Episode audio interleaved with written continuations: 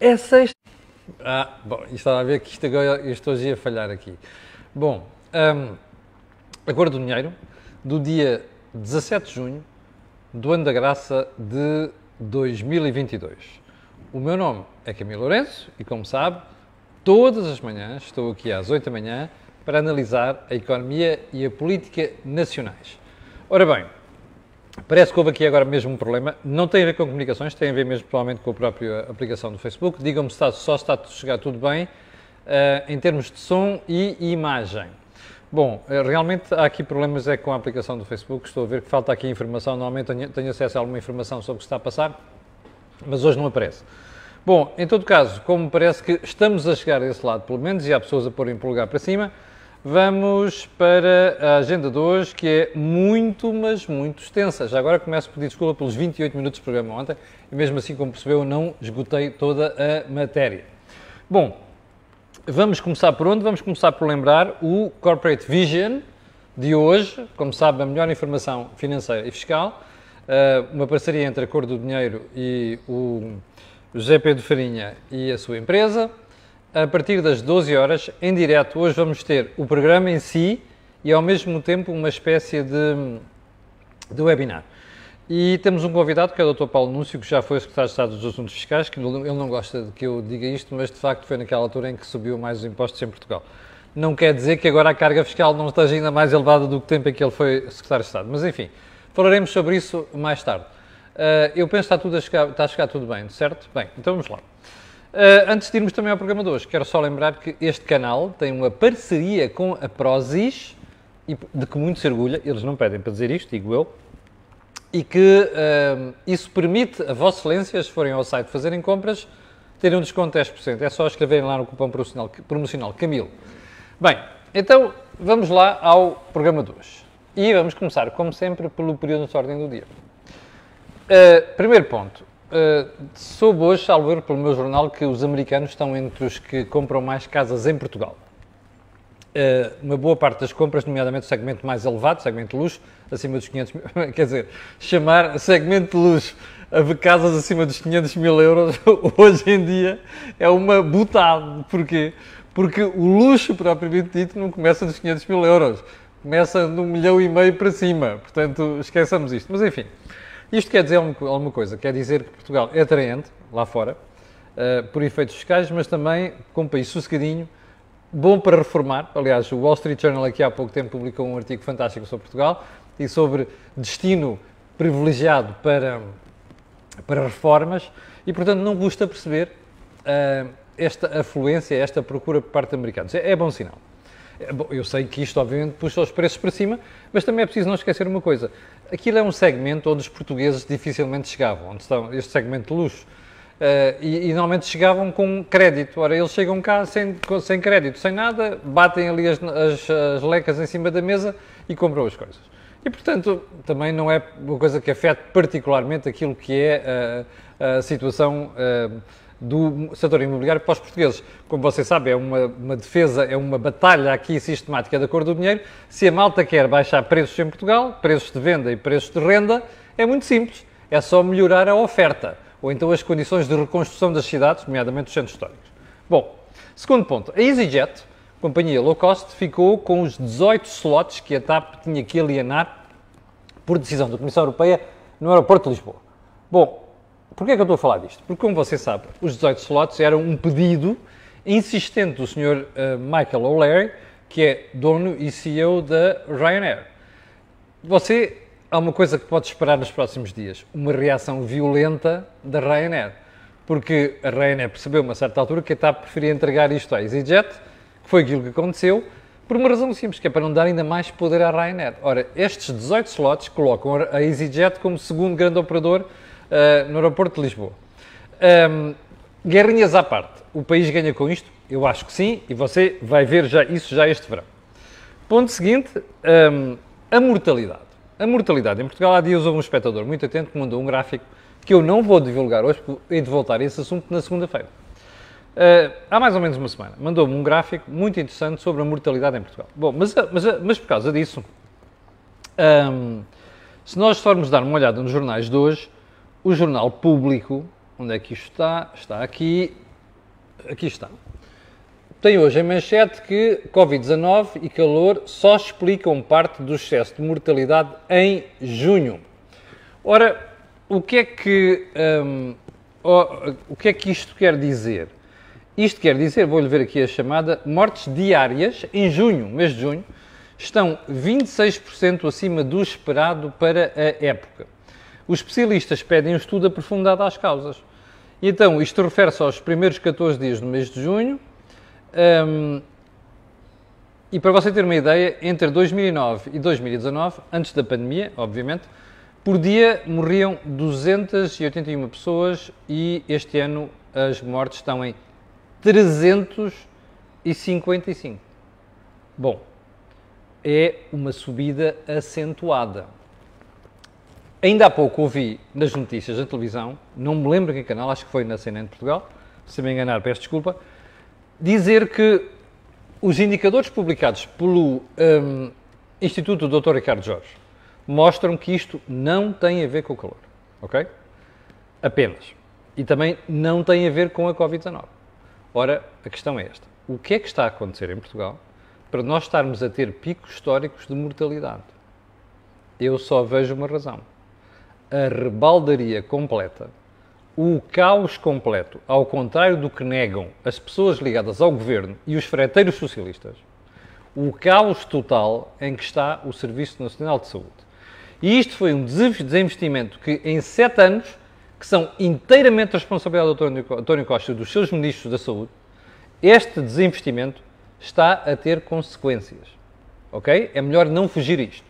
Havemos de voltar isto a seguir, porque, como você sabe, eu prometi falar da saúde hoje em Portugal. Bom, então, precisamente, ah, já agora, o ponto seguinte uh, é uma entrevista do senhor, do senhor Acácio Pereira, presidente do Sindicato da Malta do CEF, que em, diário, em entrevista à Diário Notícias uh, e também à TSF diz que a culpa dos problemas do aeroporto de Lisboa não tem nada a ver com o CEF, mas é a responsabilidade da ANA e do, deixe-me lá ver, desculpe lá, ir aqui a da ANA e do Governo. Bom, eu, como já lhe disse aqui várias vezes, acho que o Governo cometeu um erro em ter extinto, extinguido, se quiser, o CEF. Mas isso não justifica o que está a ser feito em certos momentos pela malta do CEF. E, portanto, alijar responsabilidades, sacudir a água de capote, de forma tão ligeira, leviana como está a fazer o Presidente do Sindicato, é lamentável. Ok? Há aqui uma parte de responsabilidade que tem a ver com eles e é bom não fugir isto. Outra parte tem a ver com o governo. E eu acho que ele tem razão na parte da entrevista em que diz que o governo não devia ter extinto o CEF. Você ainda vai ter novidades sobre estas matérias. Bem, antes de irmos às principais matérias de hoje, quero apenas voltar a um dado de antes de ontem, que eu tinha ficado de explicar às pessoas, porque houve espectadores que pediram para explicar como é que Portugal ia fazer um acordo particular com o Reino Unido sabendo que o Reino Unido já saiu, saiu da União Europeia e, portanto, estas matérias são reguladas por Bruxelas. É muito simples. O acordo refere-se a matérias onde existe autonomia por parte do governo português e do governo do Reino Unido. Qual é o problema aqui? Esse acordo, pergunta aos espectadores, vale o quê? Olha, eu acho que vale próximo de zero. E vou-lhe dizer porquê. Um, as matérias que ali estão são de sumenos importância. As matérias do acordo dizem muito a coisas pequenas, ligeiras de relacionamento entre Portugal e o Reino Unido. Pergunta, então se é assim, por que é que se faz este charivari todo à volta desta matéria? É muito simples. São duas razões. A primeira, António Costa precisa de afastar as nuvens sobre os problemas que ele tem em Portugal em nível interno. Inflação, saúde, dá jeito, projeta-se uma imagem de estadista, de dimensão europeia e faz esquecer os problemas internos. Nomeadamente quando se diz, ah, há aqui o acordo sobre a educação. Como sabe, havia muitos estudantes portugueses que iam para a Inglaterra uh, fazer Erasmus. Ora, tudo isto ficou em causa, até porque as propinas dispararam nas cidades inglesas. Portanto, estas coisas caem bem em Portugal. acresce que, eu tinha dito isto ao espectador que me mandou esta questão, Vá lá ver quantos países uh, António Costa, europeus, visitou nas últimas semanas. Vá lá ver. E vai ter uma surpresa. São mais de 5 ou 6, ou lá o que foi. Eu estive a fazer a conta ontem. Ora, o que é que isto mostra? António Costa é a segunda razão. Quer projetar uma imagem de líder europeu, de vocação europeia. Ele tem uma lábia muito grande. É um excelente negociador, que é aquilo que a União Europeia não tem hoje, mesmo nos cargos mais importantes cá em cima. Ora, António Costa está paulatinamente, continua a fazer a sua campanha pró-Costa europeu. Portanto, é exatamente isso que está na origem e na base deste acordo. E você vai ver que nas próximas semanas e meses vai continuar a ter surpresas destas. De vez em quando, o Primeiro-Ministro lembra-se que é Primeiro-Ministro de Portugal. Ontem foi um desses exemplos que ele veio muito, uh, muito solenemente afirmar o fim dos problemas no SNS, mas sobre isso já lá vamos. Bem, um, então vamos aos assuntos principais. BCE, não é o Bloco de Convergência Estratégica que o Jorge Marrão e o Joaquim Aguiar costumam falar no think tank. A propósito disso, sobre a saúde, no think tank desta semana, vai haver a partir do minuto 48. Você vai ficar muito bem elucidado sobre quais são os problemas que lá existem, estruturais.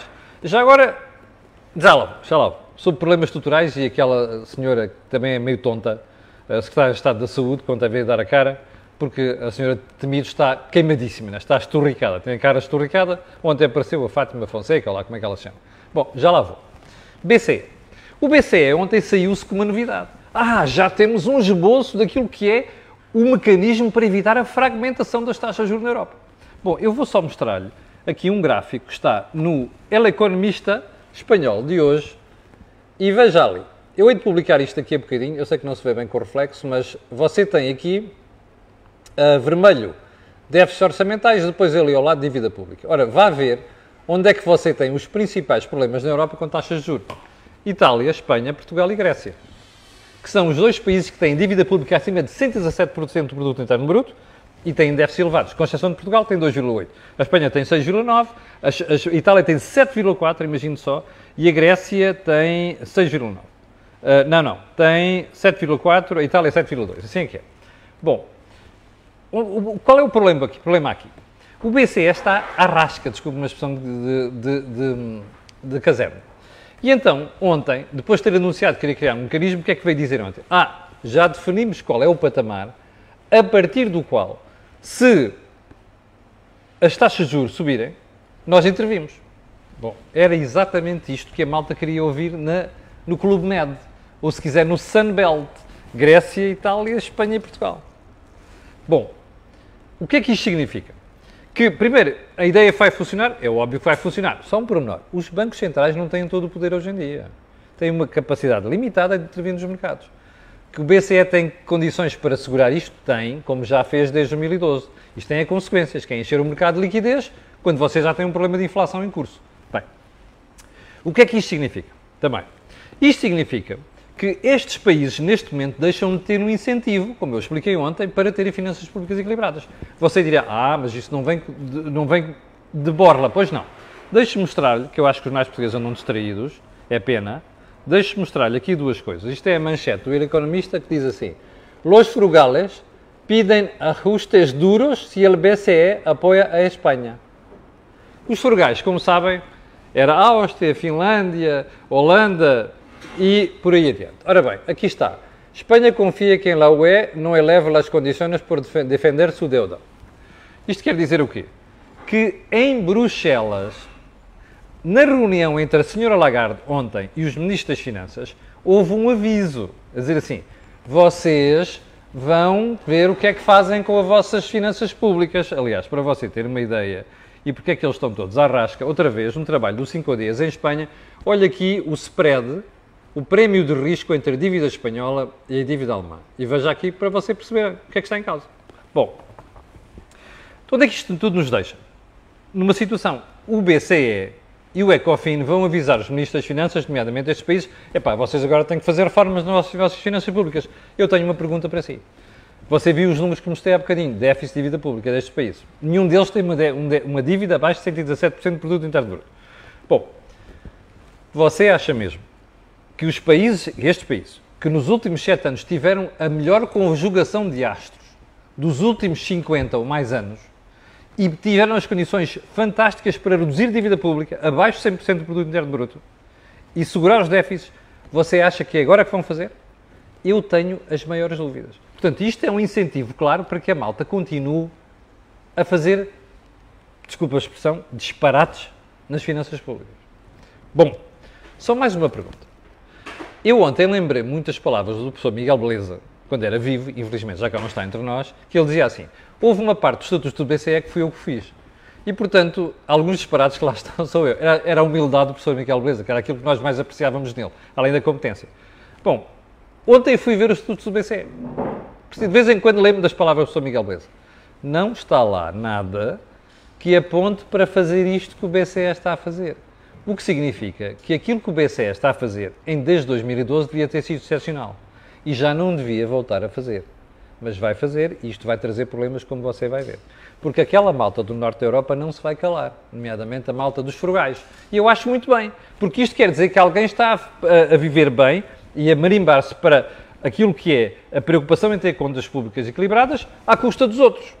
Ora bem, ninguém tem vontade de fazer isto, até porque ontem, como você deve ter reparado, quando o BCE desse aquilo, as taxas de juros alemãs subiram. As taxas alemãs subiram, que é um valor de referência. Porquê? Porque a malta diz assim, olha, as taxas alemãs, os juros, as obrigações alemãs, vão ser contagiadas por este disparate que o BCE está a fazer, que é apoiar aqueles países. Bom, aguardemos.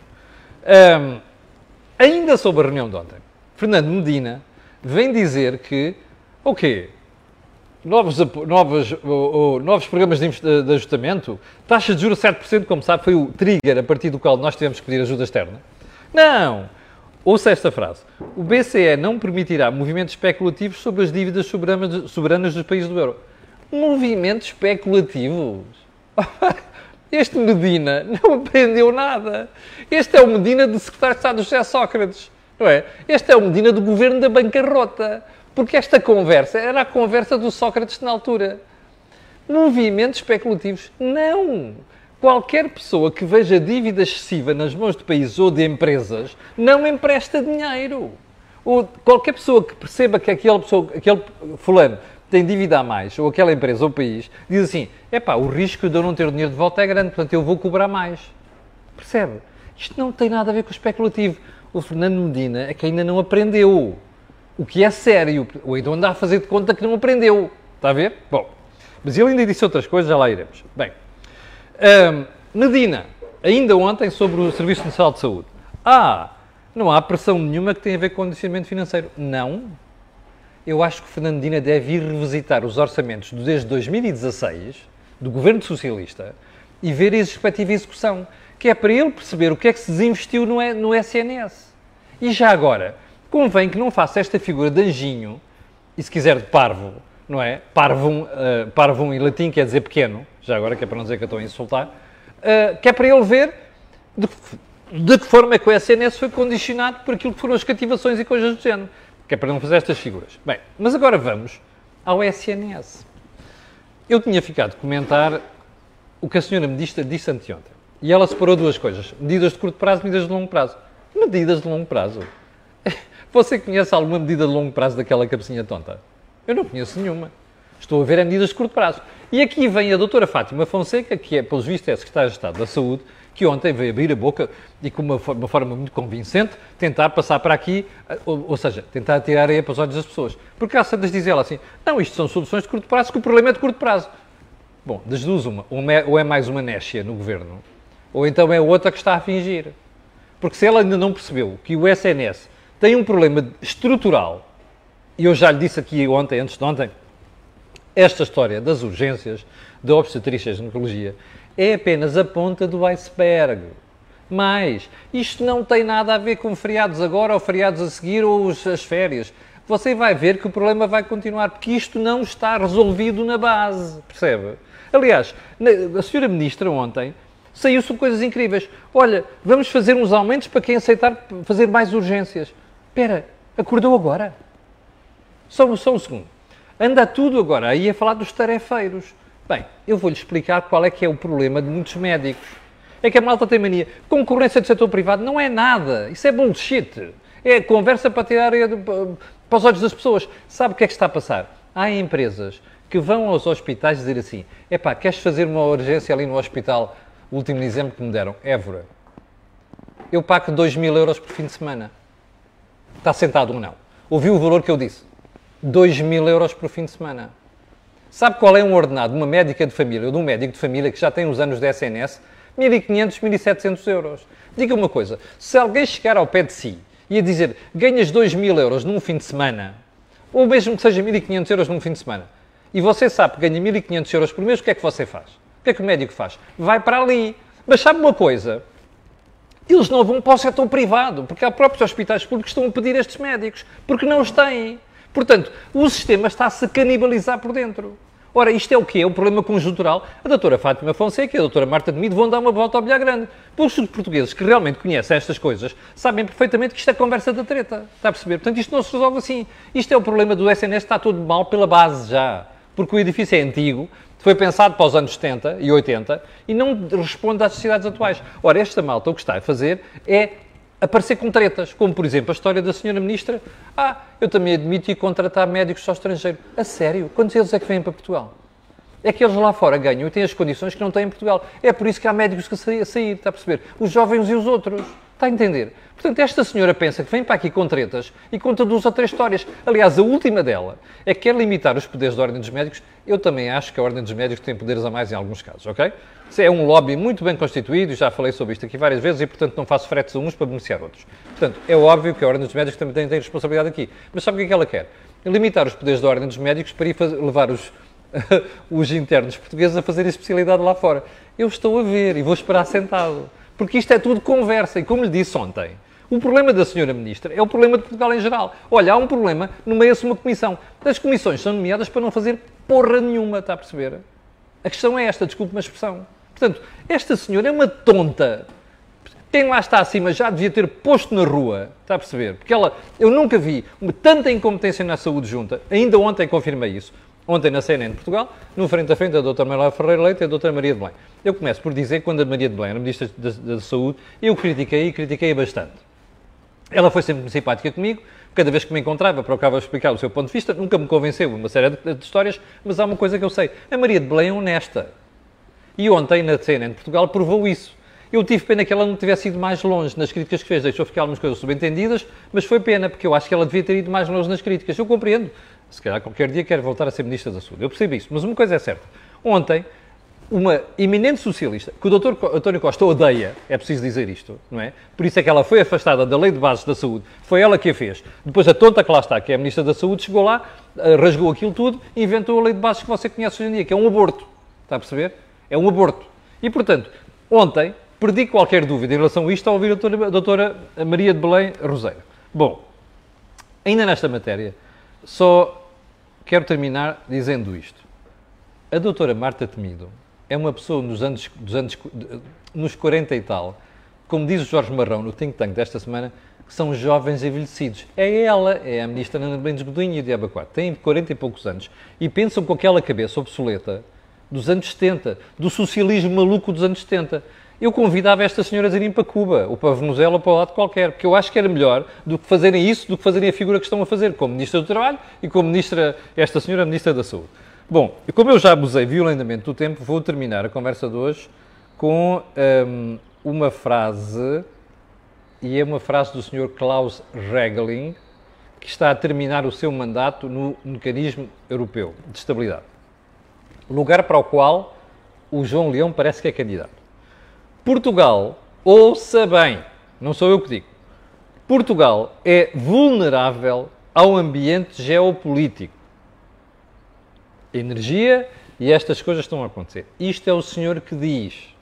Está a perceber? Contrasta estas conversas com a propaganda do Sr. Primeiro-Ministro e do Sr. Ministro das Finanças. Ok? Bom, mas a malta, como eu costumo dizer, tem o que merece, porque não é por acaso que estes senhores têm maioria absoluta no, no Parlamento. Cheguemos, cheguei ao final do programa de hoje, quero pedir desculpa, não aparece aqui o número de pessoas que estão em direto, não sei porque é um bug aqui do Facebook, também não apareceram outras coisas que estão a aparecer, como é o tempo, também deve ser aqui um bug da, da aplicação, peço desculpa. Em todo caso, quero agradecer a quem está desse lado, quero pedir a estas pessoas e outras que vão ver aquilo que peço sempre, que é colocarem um gosto e fazerem partilha nas redes sociais. Já percebeu porquê? Aquilo que houve aqui, não houve em mais sítio nenhum. Obrigado, tenha um grande fim de semana e nós voltamos na segunda-feira às 8 da manhã. Não esqueça, às 12 horas, Corporate Vision sobre IRS, ok? Grande fim de semana e até a segunda às 8.